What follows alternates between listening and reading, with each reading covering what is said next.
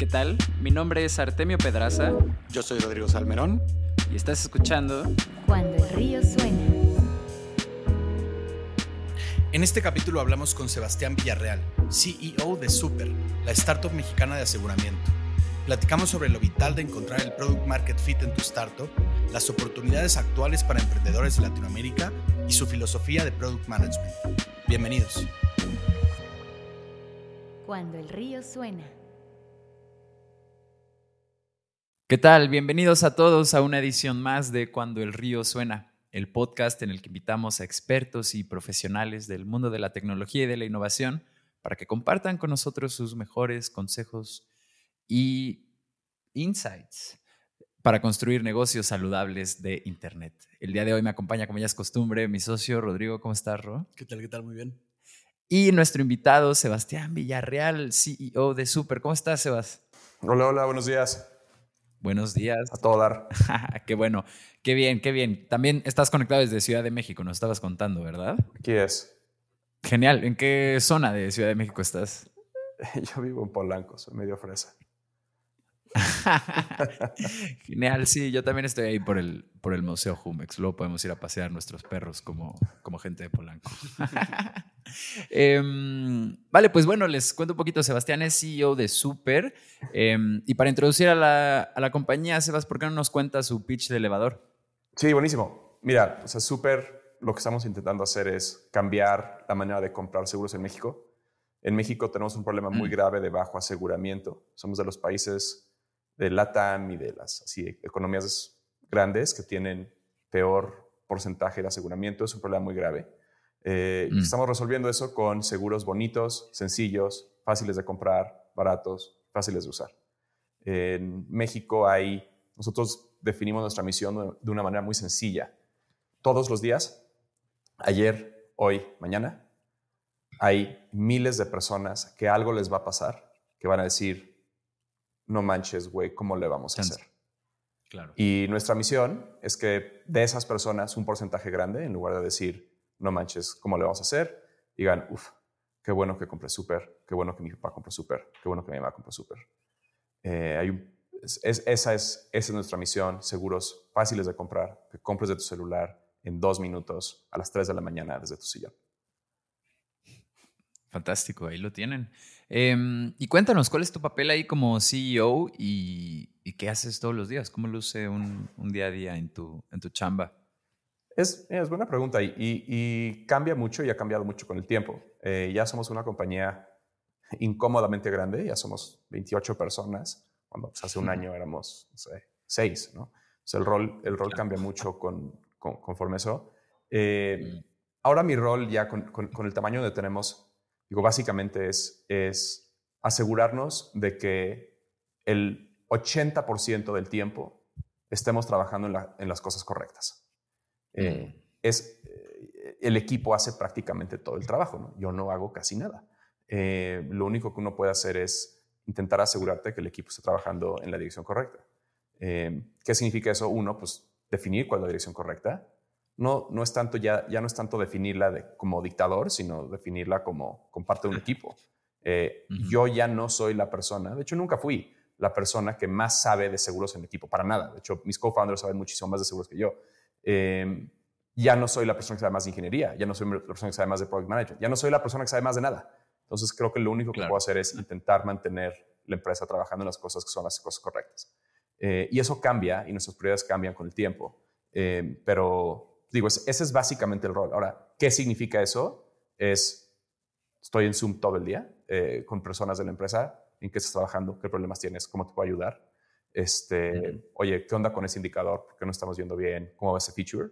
Eh, y también con personas externas a la empresa, recruiting, siempre hablando con gente, haciendo este podcast. porque estoy haciendo este este podcast? Bueno, ojalá y alguno de sus podcasts escuchas, compren un seguro, pero igual alguno de sus podcasts escuchas dicen, oye, güey, esa empresa suena chida, quiero trabajar ahí. Eh, voy a mandarle un mail a. Sebastián. Este, entonces, ese es básicamente el jale constante. Qué interesante eso que dices, porque mm, realmente cuando tú haces una pieza de PR para tu empresa, ¿no? Cuando vas y hablas con un medio o vas y participas en un podcast, la mayoría de las veces no afecta positivamente a tu empresa en necesariamente más clientes o más monetización, sino que realmente se vuelven comerciales para el reclutamiento, ¿no? Es un lugar donde puedes hablar un poco de tu cultura, que crees lo que es correcto y donde empiezas a moldear la historia que hay alrededor de, de tu empresa. Vaya, necesariamente como dices, tal vez esto no traiga más gente que te compre un seguro, pero si hay algún chavo que nos esté escuchando de la Ibero, del TEC, del ITAMO, de la UNAMO, de donde sea, en Latinoamérica, ¿no? Que cree en esta visión que ustedes tienen, pues le es mucho más fácil eh, enterarse como de qué va la cosa y pues mandarte un mensaje. Sí, eh, mira, o, sea... Mandarles un correo. O sea, estamos hablando como de PR, ¿no? Y, la verdad es que el, el, mejor PR del mundo, de hecho, el único PR que funciona es el PR que es honesto. Y para mí, un podcast como estar aquí con ustedes es una actividad muy honesta. ¿Por qué? Porque me encanta hablar de súper.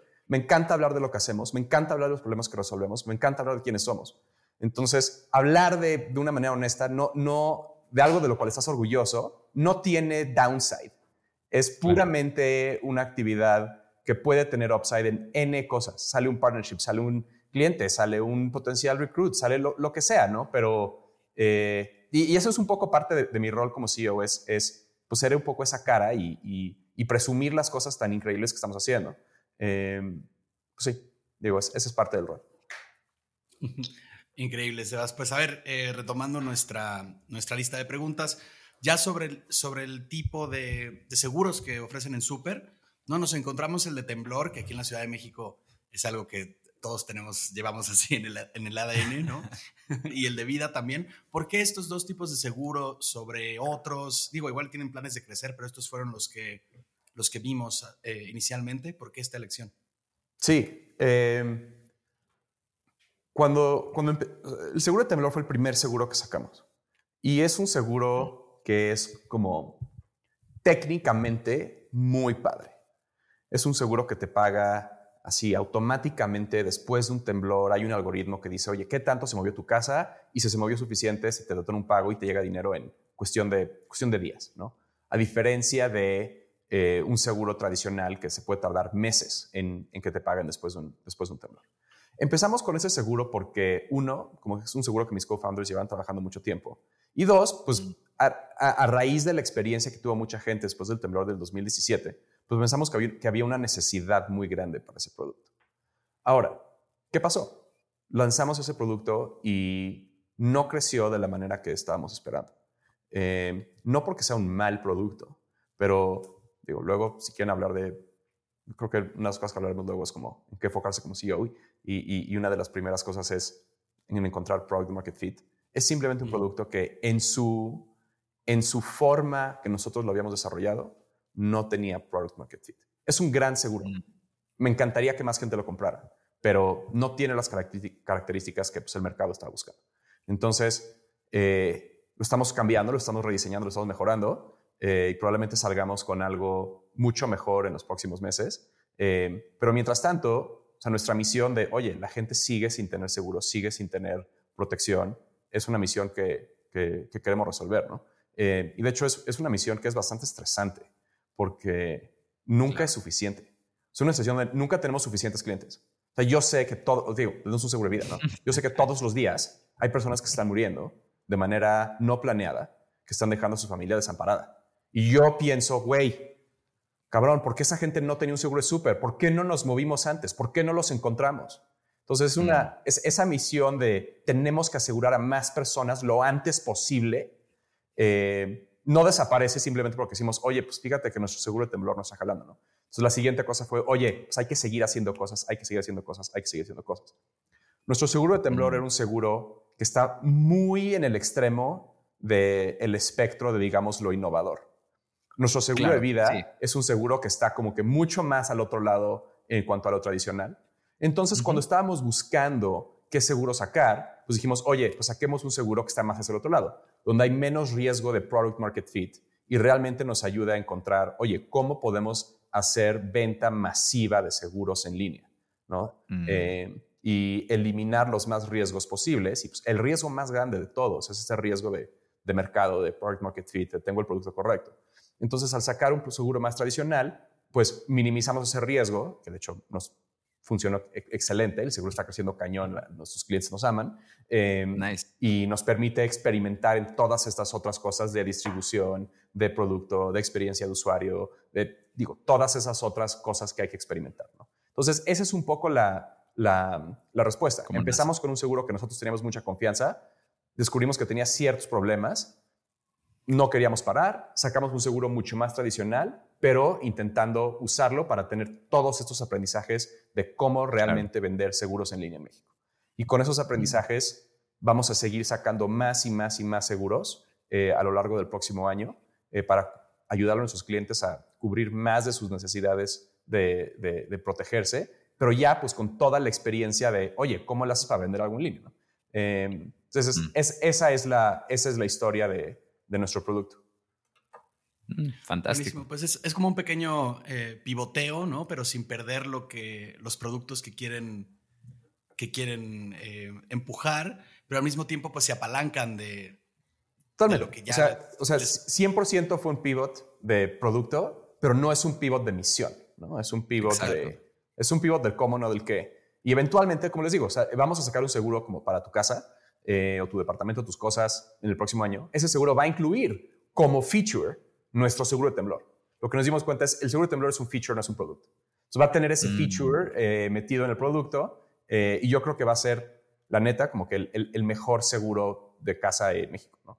O sea, nuestra, nuestra, nuestra manera de, de ver los seguros es, y esto, esto aplica para cualquier producto, ¿eh?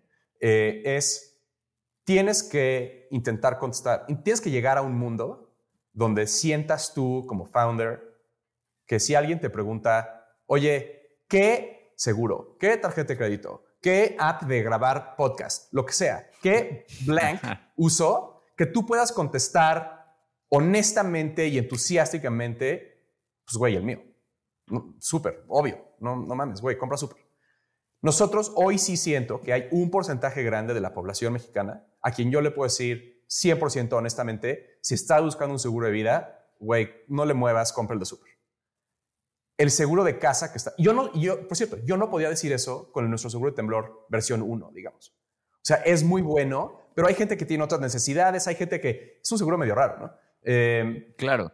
el seguro de casa que estamos sacando en, en los próximos, saldrá en los próximos seis meses, es un seguro donde yo honestamente puedo decir, güey, si vives en la Ciudad de México y, de hecho, si vives en la Ciudad de México, si tienes una casa, si tienes un departamento, si rentas un departamento, si tienes cosas, güey, compra el seguro súper, no le muevas. Esa, Mm. esa honestidad de, o sea, de hecho, perdón, me estoy confundiendo un poquito, pero cuando, al principio ustedes me dijeron como, oye, dame el elevator pitch de súper y les di como el elevator pitch de lo que hacemos. madre. Ese elevator pitch también se reduce a, güey, si vives en la Ciudad de México, compra el seguro súper, no le muevas. O sea, protege Ya, tus cosas, no le muevas, ¿no? Esa simpleza de es todo lo que necesitas lo va a cubrir, te va a alcanzar, te vamos a tratar increíble, es el más barato, es el más fácil de comprar. Y sabes que tienes probabilidad muy alta de que algo te suceda, te roben tu lap, que tiemble y se rompan tus cosas. O sea, güey, no le muevas, compra el de súper. Esa es nuestra, nuestra, nuestra como visión de producto. Es, tienes que llegar a ese punto del, güey, ¿qué app usas? Para nuestros podcast escuchas, estamos usando una app que se llama Zencaster. No sé si Zencaster es la respuesta de, oye, si voy a grabar un podcast, ¿qué app uso? Güey, usa Zencaster, no le muevas. No, esa es lo que tenemos que llegar, pero de seguros. Genial, me encanta la, la determinación. Justo em, partiendo de ahí del, del temblor del 19 de septiembre, eh, yo quería compartirle a nuestros escuchas eh, una historia que justo se relaciona directamente a cómo nació este estudio. Justo cuando fue ese temblor, yo me encontraba en la, universidad, em, viviendo en Santa Fe, y me acuerdo mucho que tenía como esta urgencia de, ir a ayudar, ¿no? De, sumar manos a, todos estos derrumbes que, había habido. Em, entonces, eh, pues bueno, para, para tu sorpresa o no tan sorpresa, eh, en ese momento sobraban manos para quitar escombros y de hecho empezaban a circular cadenas de WhatsApp donde te decían ya no vengas porque la gente que está viniendo realmente solo está estorbando, ¿no? Em, entonces es ante esta como, como esta espinita de ayudar em, que me acuerdo que en ese momento yo vi que había un, desmadre de comunicación, gente mandándose cadenas de WhatsApp, gente reenviando las cadenas y diciendo esta es falsa o esta ya la información caducó, no dejen de mandar esto, ya en, este lugar hay demasiadas personas, ya dejen de decir que vengan. Eh, y había este lío de comunicación, ¿no? Entonces, recuerdo que tomé el teléfono y le llamé a Rodrigo y le dije como, oye hermano, creo que podríamos ayudar eh, en esta situación eh, haciendo un micrositio que tenga un par de guías eh, de cómo comunicarse en, medio de una crisis, ¿no? Ahí tomándome, agarrándome mucho de mi background como comunicólogo. Y pues bueno, me, me, lancé a su casa, Rodrigo me dijo, yo jalo, yo jalo ayudar. Eh, nos metimos en un sprint de unas 14 horas a construir un sitio eh, que era muy sencillo. Tenía cinco blog posts eh, con una lógica de, de, blog, ¿no? En el que tú lees un artículo y ese artículo te lleva al siguiente hipervinculado y eventualmente ya te echas todo el blog. Pusimos eh, información realmente básica, como de cómo confirmar que la información que estás leyendo es verídica, cómo, dónde donar dinero en este momento, eh, cinco cosas que hacer si la ansiedad te está como acechando durísimo con todo este tema. Y al momento de lanzar el sitio, lo compartimos con todos nuestros amigos, nos fuimos a dormir porque estábamos agotados y despertamos con un sitio con muchísimo tráfico. Sí, sí, sí. Cientos de miles de visitas. Claramente el tema estaba caliente, pero justo en ese momento, eh, Rodrigo y yo dijimos como, wow, hermano, como realmente tenemos esta sinergia para construir interfaces y sitios deberíamos hacer una empresa para, para ofrecer esto a otros negocios. Y es así eh, como nace la primer semilla de, de, este estudio que tiene este podcast que hoy te tiene aquí, ¿no? Entonces, quería contar como esa historia a toda la gente que nos esté escuchando de, de cómo nacimos. Te quiero, amigo. eh, aprovechando, aprovechando que estábamos tocando los temblores, no, no podíamos faltar. Sí, sí, sí. Pero, pero volvemos, volvemos a, volvemos a Super, que, que será el seguro que pronto todos tendrán en su celular. eh, o bueno, de hecho, más bien re regresamos a, a, ti, Sebastián. Vimos que en, en tu experiencia tienes un, un, exit con Lensquare. Eh, vemos que muchas veces este es como una oportunidad eh, de los emprendedores como de cashear un poco su trabajo después de construir una empresa, ¿no? Como llegar a un exit, eh, ya sea, ya sea público o privado. Entonces, eh, queríamos contarte tu experiencia, porque en el podcast solo hemos tenido un par de personas que han pasado por esa experiencia. Eh, y siempre pueden hablar de ello. sí. Eh, sí. sí, digo, Lenscore hace mucho tiempo. Eh, no fue un buen éxito, la verdad. Este fue un medio mm. acqui-hire. Este, intentamos, era una empresa donde no teníamos product market fit. Eh, mm. Y pasamos mucho tiempo buscándolo. Y cuando no hay, no hay. Entonces, de hecho, fue un, fue un mal éxito. Que todavía es un éxito que se convirtió en acciones de otra empresa que ahí sigue, pero no, no se ha convertido en un peso y probablemente a mí no mm. me toque ni uno y todo se le tenga que regresar a nuestros inversionistas. Eh, Órale. Eh, no, esa, esa es como, fue mi primer startup. Eh, uh -huh. Después de Lenscore me fui a trabajar a la empresa que nos acquihireó. Para los, no sé si mm. todo el mundo que escuche sabe lo que es un acquihire. Un acquihire es básicamente cuando una empresa compra a otra empresa en Estados Unidos no porque les interese el negocio, no porque les interese la tecnología, sino porque les interesa la gente que está trabajando en esa empresa. Entonces, como mm. el, digamos, el escalón más bajo de los exits que hay. Eh, me fui a trabajar a la empresa donde, que nos, entre comillas, compró. Eh, fue una experiencia extraordinaria. Eh, una empresa que se llama Avant, una empresa de créditos en Chicago. Mm.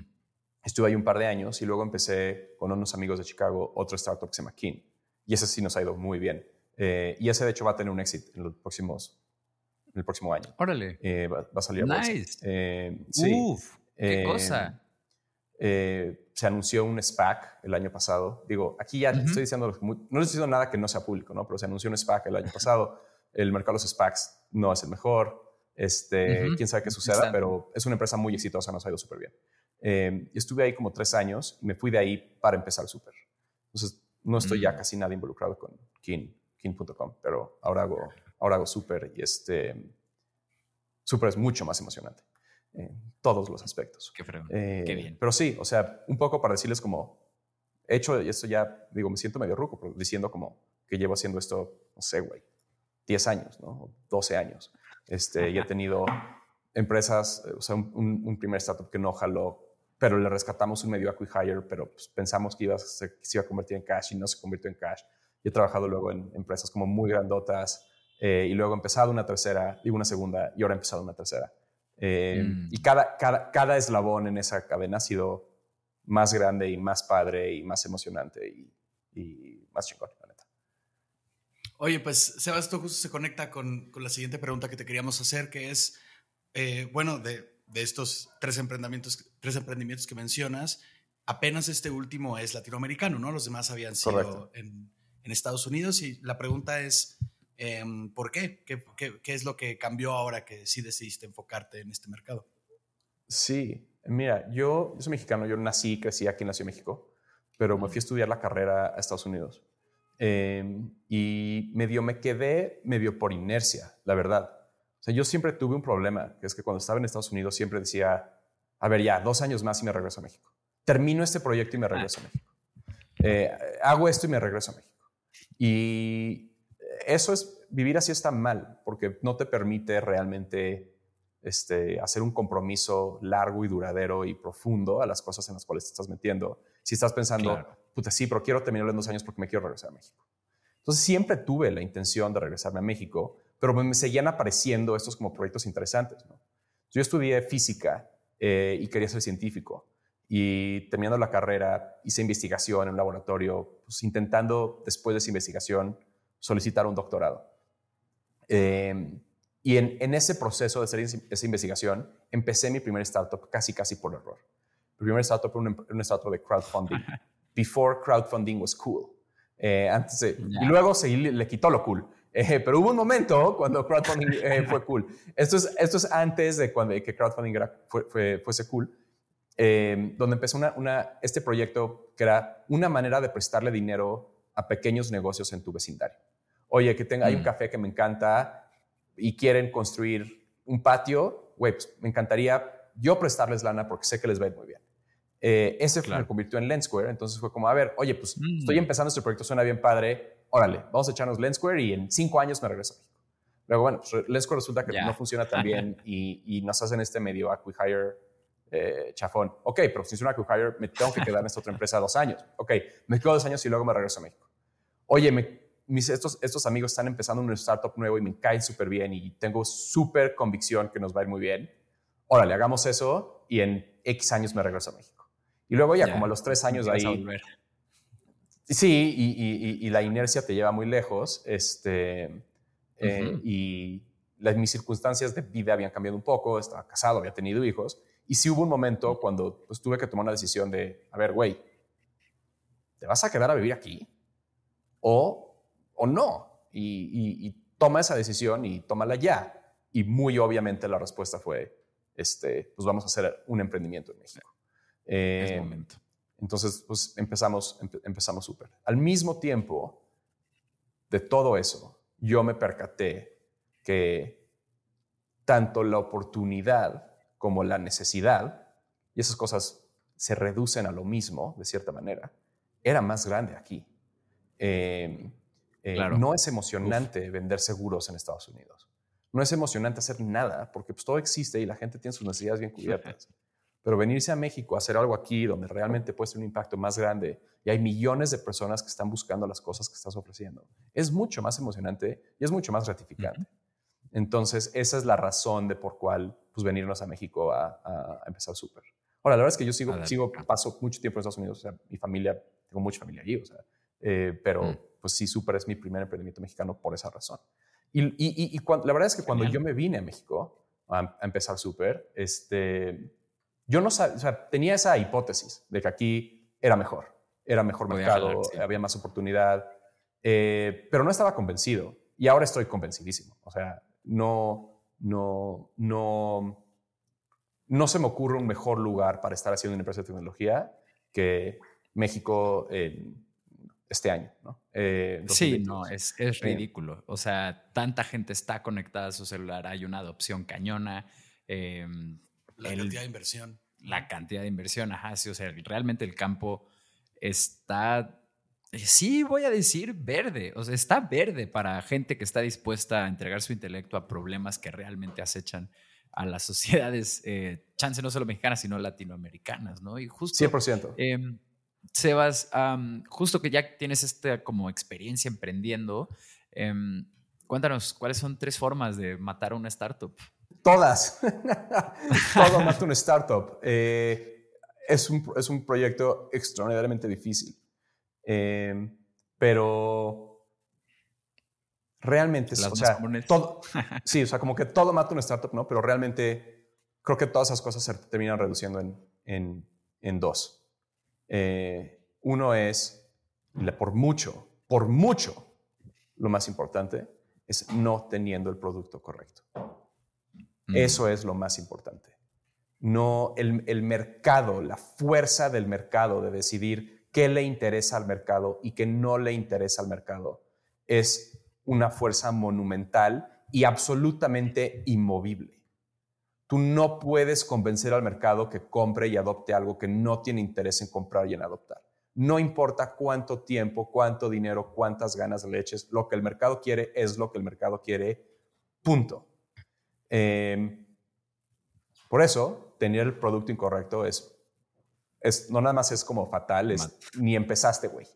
Tú pensaste que tuviste una startup porque contrataste un montón de personas y levantaste lana y le dedicaste muchos tiemp- mucho tiempo y este, pasaron muchos años y fuiste a pitch competitions o lo, lo que hayas hecho, güey, todo el trabajo que hayas hecho. Si no tuviste un producto que le interesaba al mercado, ni empezaste. Eh, esa es número uno. Y número dos es trabajar con la gente incorrecta. Es no tener un estándar Mm. alto de, de equipo. Eh, porque, digo, el un- una, una compañía es eso, es, es- es la gente que la constituye. Eh, no tener la gente correcta es, es como problema número dos. Todas las otras cosas matan una startup.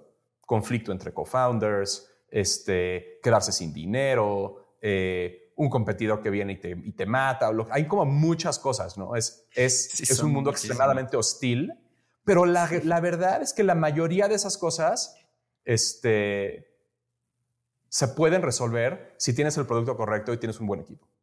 E igual y no terminas siendo una empresa que vale 50 mil millones de dólares y un Nubank, ¿no? pero este, sobrevives. Entonces, de hecho, voy a cambiar mi respuesta primera. Es como si un mundo extremadamente hostil, pero todo se puede, todo, todo problema puedes resolverlo si tienes el producto correcto y tienes un buen equipo. Genial, ahí está. Pues mira, te pedimos tres, nos diste dos, que están fantásticas. justo, ah, sí, sí, todavía se pudo reducir aún más. Y como dices, son muchísimas las cosas que pueden matar eh, a una startup. Falta de distribución, eh, vaya, en mil cosas que pueden, que pueden surgir ahí. Sí, pero todo eso Eh, se resuelve o se puede resolver si tienes un buen producto y tienes un buen equipo. Sin En mi duda. opinión. Sin duda. No, no, no, sí. Con- concuerdo, concuerdo en, en que estas dos cosas son fundamentales, ¿no? Y justo em, un patrón que vemos con toda la gente que hablamos es este énfasis en el equipo, ¿no? Em, bueno, vámonos al, primer corte de, de este programa. Le recuerdo a toda la gente que nos esté escuchando que en cuandoelriosuena.com pueden encontrar el call to action para suscribirse a la newsletter de este programa para así recibir una notificación cada que haya un capítulo nuevo. En este mismo correo viene eh, el link a nuestra comunidad de Discord, eh, Startup Latam, a la que ustedes pueden unirse. Ahí nos estamos conociendo, compartimos recursos, puedes poner tu pitch de elevador. eh, si estás buscando contratar a alguien, eh, poner ahí. O si sencillamente eres un curioso de este mundo, esta comunidad pretende reunirnos a todos. Hoy somos más que nunca, así que estamos tratando de ahí de juntarnos y de hacer cosas en bloque. Regresamos. Estás escuchando Cuando el río suena, un podcast de conversaciones con agentes expertos y emprendedores del mundo digital. Tus anfitriones son Rodrigo Salmerón y Artemio Pedraza, fundadores del estudio de estrategias e interfaces digitales Acueducto. Para más información, visita cuandoelriosuena.com. Si encuentras valioso este podcast, por favor ayúdanos a compartirlo con un amigo o síguenos en Spotify o iTunes. Muchas gracias. Regresamos con Rodrigo y Artemio. Estamos de vuelta en Cuando el Río Suena con nuestro invitado de esta, de esta edición, Sebastián Villarreal. Eh, Sebastián, pues estábamos viendo en tu, en tu LinkedIn justo que tienes una filosofía de product management que nos llamó mucho la atención. Em, cuéntanos sobre ella, nos gustaría revisarla punto por punto. La verdad es que nos parecieron em, como statements muy, muy poderosos. Eh, si quieres, te voy diciendo los títulos y tú nos hablas sobre ellos. ¿Qué, qué te parece? Va, aunque se lo voy a simplificar un poquito. La verdad es que yo no, hace mucho no, no lo cambiaba. Este, eso es, medio juvenil, esa filosofía. Yo les regresaría a la filosofía de Product Management a, a, lo que estamos hablando hace un momentito, que es, digo, es la filosofía de Y Combinator, ¿no? Desafortunadamente yo nunca he Y Combinator y es una de mis grandes, este, grandes eh, regrets, pero es, como, como, dicen ellos, build something people want. Eh, Eso es número uno a cinco. Eh, yo diría como lo que vamos a platicar ahorita, creo que todavía es cierto, este, pero build something people want es, es por mucho lo más importante. Pero venga, echémonos lo demás. ¿Cómo no? Sí, venga, pues el primero es que incentives are better than process. Esto justo a mí me llama la atención, ¿no? Porque es como una filosofía también de este señor Charlie Munger, que es como, um, what's the outcome? Eh, show me the incentives, ¿no? Entonces, eh, totalmente. como, que me trae a eso, va por ahí, ¿no? Sí, totalmente. O sea, es, eh, digo, todo el mundo, y eso es tanto internamente en una empresa como externamente, responde a incentivos. Entonces, la manera más eficiente de llegar a lo que quieres es que tus incentivos estén alineados con, con el resultado que estás buscando. puedes intentar forzarlo teniendo un proceso, pero los procesos, de hecho, es medio incorrecto. Y, y, si nunca han leído, hay un, hay un deck, deberían compartirlo. Supongo que lo han compartido muchas veces en su Discord, pero hay una presentación de Netflix sobre cultura cooperativa en Netflix que habla sobre los procesos y por qué existen los procesos eh, y mm. los problemas con los procesos. Eh, es probablemente la presentación más son, es larga, son como 100 láminas, pero no hay, o sea, no hay, se los juro, no hay mejor, tiempo mejor gastado que leyendo esa presentación de Netflix. Mm. habla, sobre, habla sobre procesos, habla sobre gente. Es realmente una presentación sobre gente, pero, eh, pero digo, los procesos tienen sus propios problemas, eh, que son muchos. Eh, y pues sí, la manera más eficiente de llegar a donde quieres llegar es que los incentivos estén alineados. Insisto, eso aplica internamente y aplica externamente, ¿no? que tus clientes tengan los incentivos de comportarse de la manera que tú quieres que se comporten, que tus empleados tengan los incentivos, los incentivos correctos. Em, sí, yo creo que, digo, no, sé qué más agregar. Genial. Oye, y tu segundo punto es sobre mm, que el ownership es el mejor, el mejor incentivo, ¿no? Em, ¿cómo, ¿cómo, llegaste a esta, a esta conclusión? Sí, eh, Supongo, la verdad es que eso supongo que depende un poco del equipo que estás construyendo, pero una startup quieres, quieres, quieres construir un, equipo donde ese sea, ese sea el incentivo, ¿no? este, donde la gente, esté la, gente que trabaje contigo sea gente que esté buscando tener ownership, que esté buscando tener impacto. Em, eh, yo, más bien, yo, yo creo que le cambiaría, pensándolo bien, como que cambiaría un poco el orden de ese punto y sería busca gente para quien ownership es, un, es, es el mejor incentivo. ¿Por qué? Pues porque mm. ownership te permite, te permite delegar mejor, te permite medio desentenderte un poco de las cosas y que sigan funcionando y que sigan jalando y que sigan mejorando. Sí, porque todos son dueños de, la cosa y realmente cuando la gran diferencia de trabajar para algo donde no tienes ownership a trabajar para algo donde sí tienes ownership es que quitas un techo donde cuando no tienes ownership, el crecimiento tiene el tope que define quien sí tiene ownership, pero cuando tú eres dueño de la cosa en cuestión, este techo, em, pues básicamente es eliminado, ¿no? O sea, siempre que se trabaje mejor y siempre que se sea mejor, eh, todos crecen porque comparten el ownership. Entonces, esto es bien interesante. Y justo se mezcla un chorro con, con, con, un buen de ideas como de Web3 y cripto en las que yo he estado metido, pero eso lo dejamos para otra ocasión porque, porque ya me voy a convertir en el crypto guy de este, de este podcast. Claro, y también el, eh, vamos, tú no, no quieres poseer cualquier cosa, ¿no? No quieres formar parte de cualquier cosa y de las que sí quieres formar parte, donde estás dispuesto a poner tu empeño, pues eh, tienes verdaderamente que creer en esas iniciativas, ¿no? Sí, te representan. Claro, te, te, aseguras de que la gente que, pues de la que te está rodeando realmente cree en tu proyecto. ¿no? El, y el tercer punto, en este batallamos muchísimo aquí internamente en el estudio, porque somos muy perfeccionistas y siempre esa es la batalla que tenemos que estar haciendo todo el tiempo, ¿no? Pero es, uh, the easiest way to move fast is to do less. To do less. 100%. Este, aquí, a ver, este... Eh, no, ahí sí, ese, digo, escribí esto hace muchos años. Igual. Eh, se mantiene igual, absolutamente. Eh, eh, hay que hacer menos, hay que hacer lo importante. Eh, y el, el, el, universo de acciones potenciales que uno puede tomar es infinito. Hay infinitamente cosas que uno puede hacer. Hay infinitas horas que uno puede llenar. Este, entonces, lo más importante es hacer menos, hacer lo menos posible que te lleve a tu, que te lleve a tu, al resultado que estás buscando. Ahora, eventualmente vas a hacer más cosas, vas a llenar tu día de cosas, pero pues poco a poco deberían irse llenando con las cosas que importan y no hacer las cosas que no importan. Ahora, eso puede ser, digo, a mí uno de los problemas que yo tengo personalmente es que si hay algo que no me interesa y que me aburre y que creo que no es importante, a veces no lo hago. Y es un pedo, eh, porque creo que una, una de las, eso creo que reflejaba un poco mi madurez como líder eh, cuando hasta que me di cuenta, oye, nada más porque no te interesa a ti, no es importante para ti, no significa que no es importante para otras personas. Eh, entonces, pues, a veces tienes que hacer esas cosas, eh, y es algo que he estado intentando cambiar poco a poco, pero, pero sí, yo a veces llevo esa filosofía un poco al extremo. es, creo que es bien importante porque me relaciono mucho con este punto.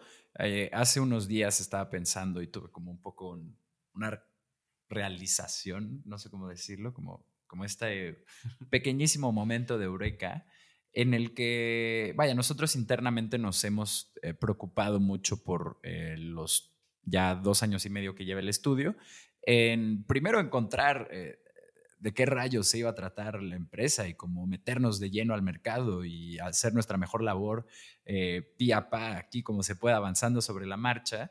Eh, pero llegamos a un punto en el que ya podemos identificar muy bien cuáles son los procesos que echan a andar esto de una manera eficiente, ¿no? Y bajo una filosofía como em, de crea procesos sobre los que puedas tú ir iterando para, para conseguir resultados, justo caes en cuenta en un punto, es tanto lo que tienes en el plato, ¿no? Que si un podcast que es el cliente y administrar esta cuenta y al equipo de diseñadores y los copywriters y demás, em, que te das cuenta que ya no tienes que hacer más. O sea, de hecho, si mantienes la cosa tal como está, con este proceso que está em, eficientado para el crecimiento, por así decirlo, y solo te concentras en las oportunidades que pueden potenciar eso, realmente ese es como el sweet spot, ¿no? O, sea, realmente, y para mucha gente que nos está escuchando, ya no necesitan hacer más si sienten que el plato lo tienen lleno. Más bien ya solo tienen que priorizarse en los pasos que dan cuáles son los que van a tener un mayor impacto en lo que sea que estén buscando, si es crecimiento, si es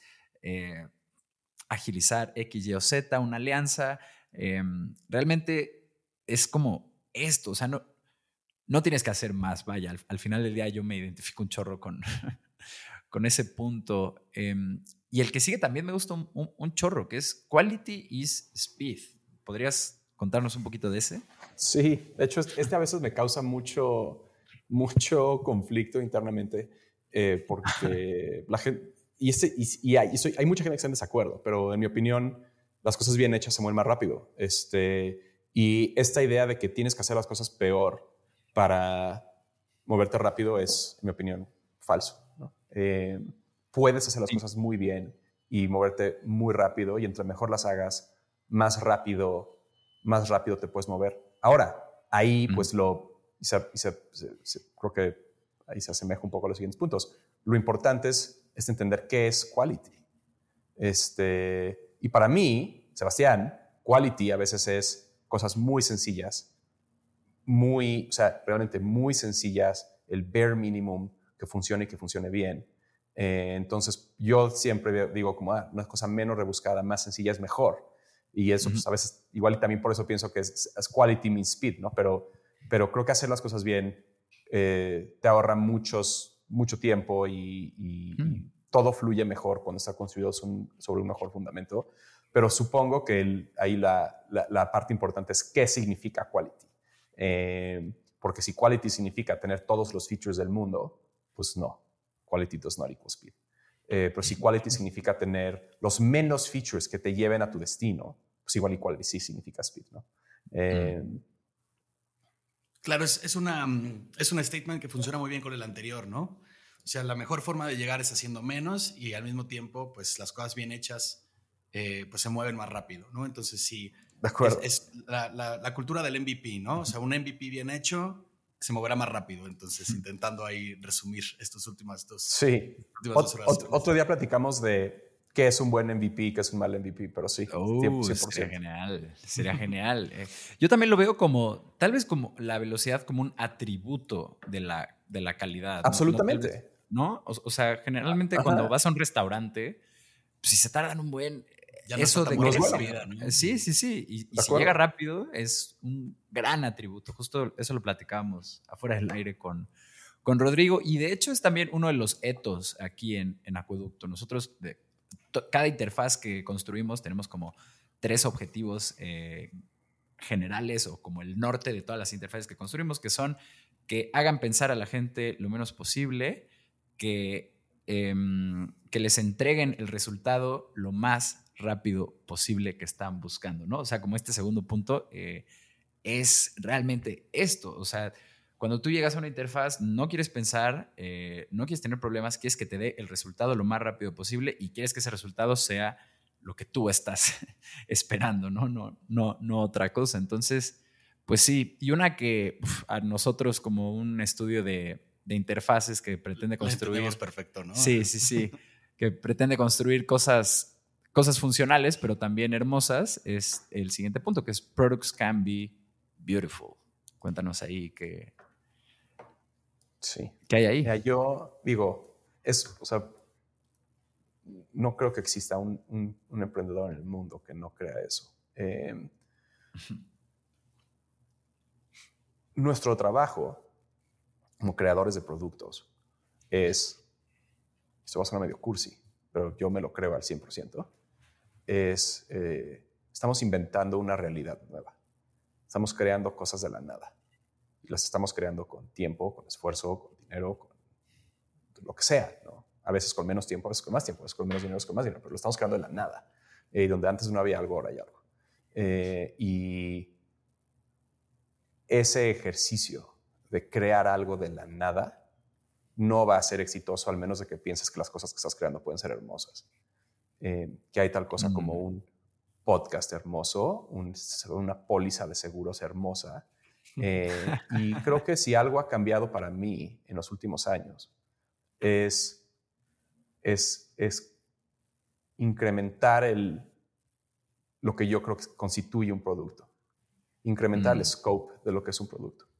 Donde no nada más es el app o la página web o no, es toda la experiencia del usuario. Es todo el contenido que generas. Es la cuenta de Twitter del producto y ahí hay cosas donde nosotros la cagamos durísimo y ahí hacemos cosas que yo digo, güey, eso está mal, ¿no? Pero, pero sí, o sea, 100% yo creo que eso, un producto, y para mí un producto ya ahora constituye todo esa, no nada más la experiencia tangible del usuario cuando usa tu app, sino todo lo que le rodea, eh, puede ser hermoso eh, y, y pues uno quiere crear ese tipo de cosas. Eh, sí, sí, es una respuesta medio cursi, pero me la creo al 100%. No, no, no estamos, increíble. Estamos completamente de acuerdo. Nosotros también como luego desarrollamos, vamos, con, con, interfaces hay conceptos, intentamos, no nos encargamos de todo internamente, pero no, intentamos que nuestras estrategias sí abarquen todo lo posible para así eh, tocar todos los endpoints que, con los que convive el usuario, ¿no? Porque al final, el, vamos, el eslabón más débil es el que tira abajo la cadena. Ah, justo ahí estaba viendo el príncipe de Egipto. completamente irrelevante, pero ahí hablan del eslabón más débil. dinos, dinos, perdón. Forzando un poquito más la, la analogía, digamos, o, o, el, o el, el, esa frase de Products and Beautiful, este, creo que también implica, o sea, la palabra beautiful es una palabra que no necesariamente significa, creo que al español no se traduce 100% como hermoso. Eh, porque en México, bueno, en español, perdón, la palabra hermoso a veces es una palabra como que muy, muy visual eh, y que implica como que cierta... Eh, las cosas hermosas tienden a ser muy, como muy rebuscadas, mientras que la palabra beauty creo que implica, en mi opinión, cierta simpleza. Creo que hay cosas que son beautiful, que, son muy, tienen mucho detalle y son muy rebuscadas, pero también la palabra beautiful se usa mucho para cosas que son muy sencillas. y creo que en español no tiene exactamente esa misma connotación la palabra hermoso es como una combinación como mm. de hermoso y elegante, digamos, o hermosura y elegancia. Em, pero eh, independientemente de ese pequeño tema lingüístico, o sea, creo que la palabra beautiful no es, no es lo mismo que pretty, no es lo mismo que, eh, ¿sabes? O sea, es, es distinto. Em, y beauty, pues viene de eso, de ser las cosas que son beautiful, tienden a ser sencillas, tienden a ser, este, o tan, tan, tan complejas como sea necesario y no más, ¿no? Eh, eh, no son barrocas eh, a veces. claro. Más que cuando lo barroco es lo correcto. No sé, me estoy confundiendo un poquito, pero creo que por ahí va la cosa, donde los productos no es, tienen todos los features, tienen todos los colores, tienen, o sea, no, es, es como la cajita perfecta. Eh, y eso es cierto nada más en productos web, pero en todo, ¿no? Creo que eso es medio obvio. O sea, el diseño industrial pues, es hermoso y nadie, pocas personas dirían, no puedes hacer una máquina de café hermosa eh, o no puedes hacer un mueble hermoso, ¿no? Pues, creo que todos pensaríamos eso, pero eh, mm. ¿qué es una, una... Ahí creo que una pregunta interesante es si hay una silla hermosa que es incómoda. Yo diría que no. Al mismo tiempo, pues no hay un web app, no hay una app, no hay un servicio que sea hermoso que tampoco sea excelente ¿no? y, que no sea, y que no cumpla sus, sus propósitos como servicio. sí, claro. De hecho, como llevándolo a... Perdón. este, llevándolo como, al, como un plano, sacándolo de la web. Eh, creo que es mucho cuando te encuentras con una pieza de ingeniería alemana o suiza, que justo ves estos productos que están como tomando justo la navaja suiza, ¿no? Como un, como un ejemplo, está súper bonito, es súper funcional, eh, no se rompe, te, saca de apuros. Parecía que son muchos features, pero son justo los necesarios para cuando te encuentras en medio del bosque, tal vez, o varado en la carretera, ¿no? Como que em, realmente es esta simpleza, no es algo que cabe en tu bolsa, em, y este buen diseño lo que hacen como esta beautiful experience, ¿no? Em, de acuerdo. Vale, pues que el, el, último, punto? el último punto es build things that will age gracefully uno deja de trabajar sobre las cosas, eventualmente.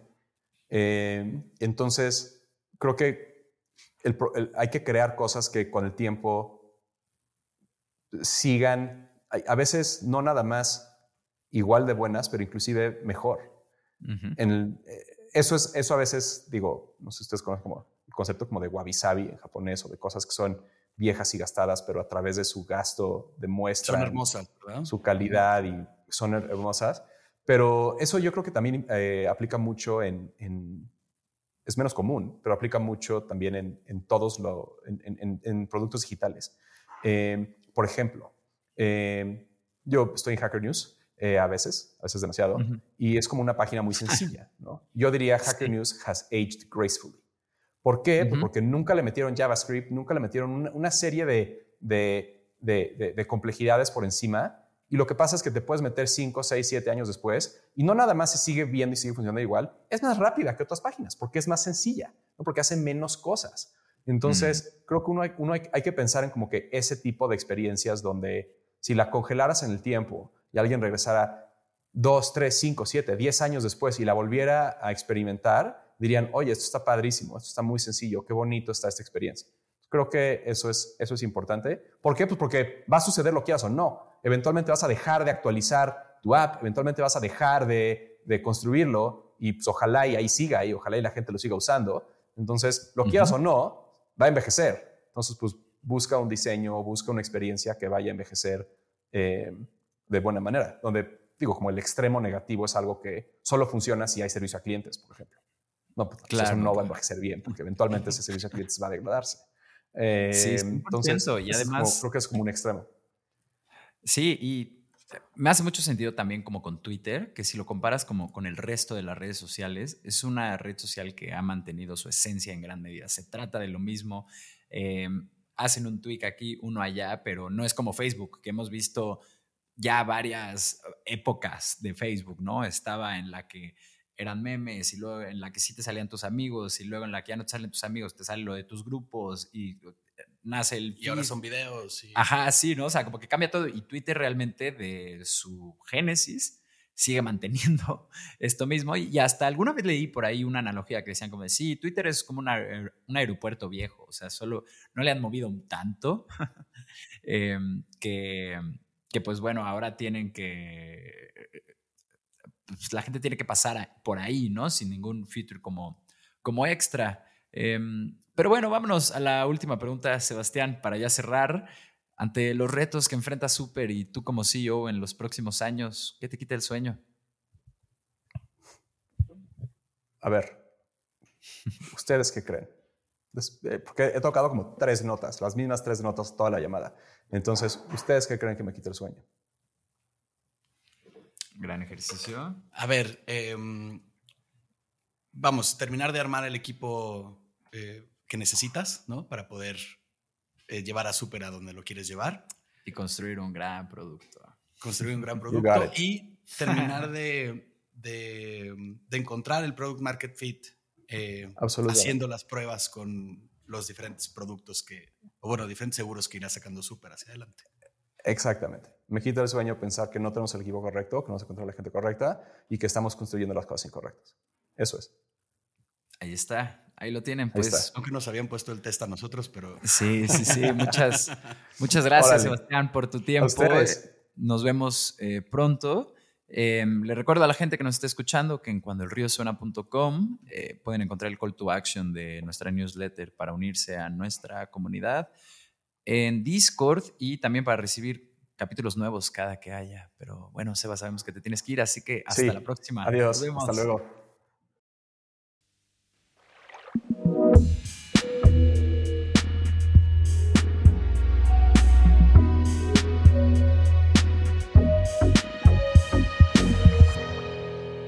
Cuando el río suena.